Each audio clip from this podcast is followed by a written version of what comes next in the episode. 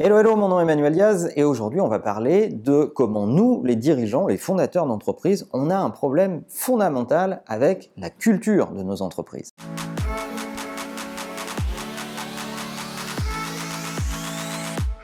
C'est une question qui me revient très souvent, notamment à les conférences que je donne, euh, celle de la culture d'entreprise. Et certains vont jusqu'à parler d'ADN d'entreprise et d'autres de culture d'entreprise pour désigner la même chose. Et c'est lors d'une de mes récentes conférences que euh, j'ai été amené à réfléchir à ce sujet qui était annoncé comme un sujet de l'ordre du jour. Et il a fallu que je réfléchisse à euh, cette question. Est-ce qu'il y a une différence entre l'ADN et la culture d'entreprise?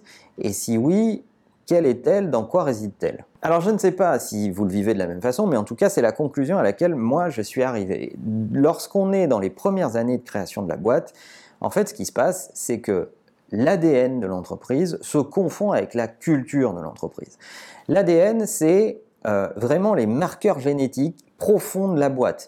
Euh, c'est ce qui va euh, rester profondément ancré dans la boîte et qui va s'exprimer à travers ses produits, ses services, son activité, la raison pour laquelle on l'a créé. Euh, tout ça, c'est finalement assez constant et ça va durer assez longtemps.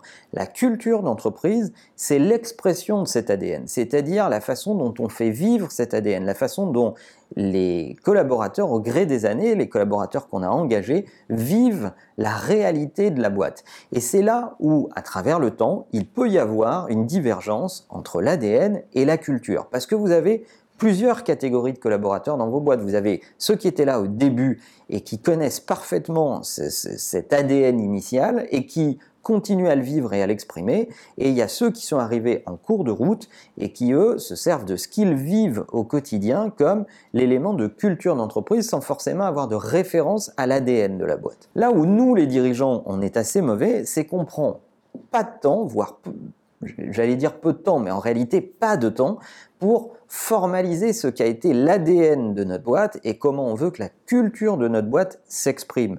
Donc le, premier élément de culpabilité qu'on pourrait lister, c'est le nôtre, nous fondateurs.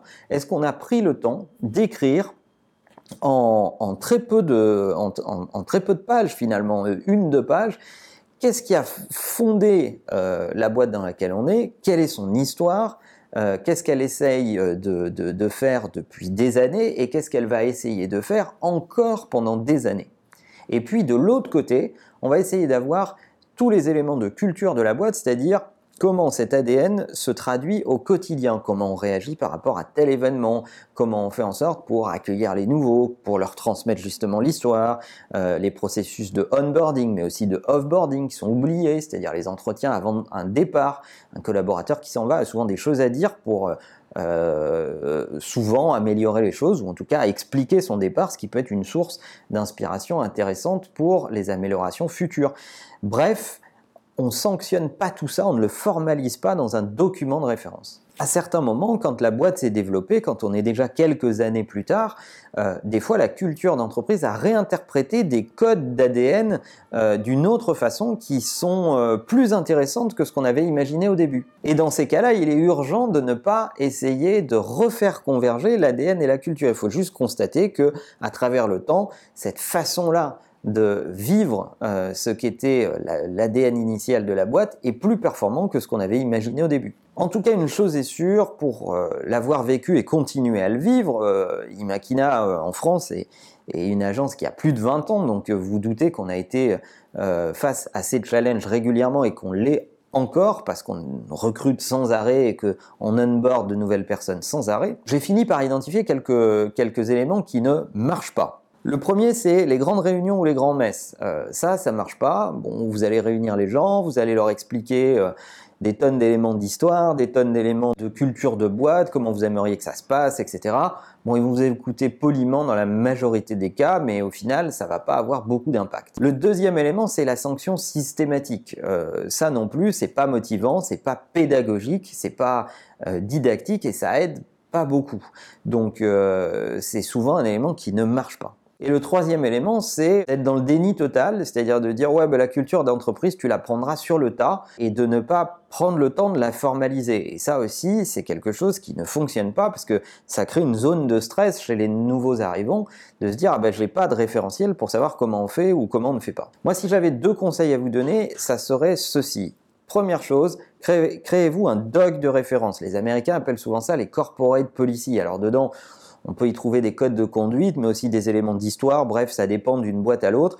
Mais en fait, créez-vous un référentiel de 2-3 pages corporate que vous actualisez tous les ans avec des éléments fondateurs d'ADN qui eux vont pas beaucoup bouger et des éléments de culture eux qui vont s'enrichir ou se réformer au gré des années. Et puis le deuxième conseil que je vous donnerai, c'est que la culture d'une boîte, ça doit être vivant. Donc la réalité c'est que vos managers, les seniors de la boîte, les gens qui sont là depuis le plus longtemps, quelle que soit leur position dans la boîte, vous pouvez avoir une assistante qui est avec vous depuis des années, etc donnez-leur le pouvoir d'exprimer ce qu'est la culture de la boîte sur les nouveaux collaborateurs. C'est pas parce qu'ils ne sont pas les managers métiers des gens qui viennent d'arriver dans la boîte qui n'ont pas le droit de reprendre les uns ou les autres sur des questions de comportement, d'approche ou de vivre ensemble. Non, ces éléments-là, ils sont en fait entre les mains des gens qui sont avec vous depuis longtemps, vos managers certes, mais pas seulement, et vous avez besoin des personnes qui sont là pour le rendre concret, le rendre tangible, parce que c'est finalement de ça dont on parle, c'est de rendre les choses tangible, la culture de votre boîte, elle s'exprime dans le moindre détail, dans une attitude, dans une façon de faire, euh, et c'est ça qui est le plus important. Je ne sais pas si vous avez vécu ce genre de situation dans vos boîtes, est-ce que vous, avez des exemples de boîtes dans lesquelles vous avez travaillé ou pas, qui se sont perdues pour des questions de culture d'entreprise, qui euh, se sont délités avec le temps. Euh, racontez-nous ça dans les commentaires. N'oubliez pas que l'ensemble de ces épisodes sont disponibles en podcast sur iTunes et en attendant que la meilleure façon de marcher, c'est de vous abonner. À bientôt.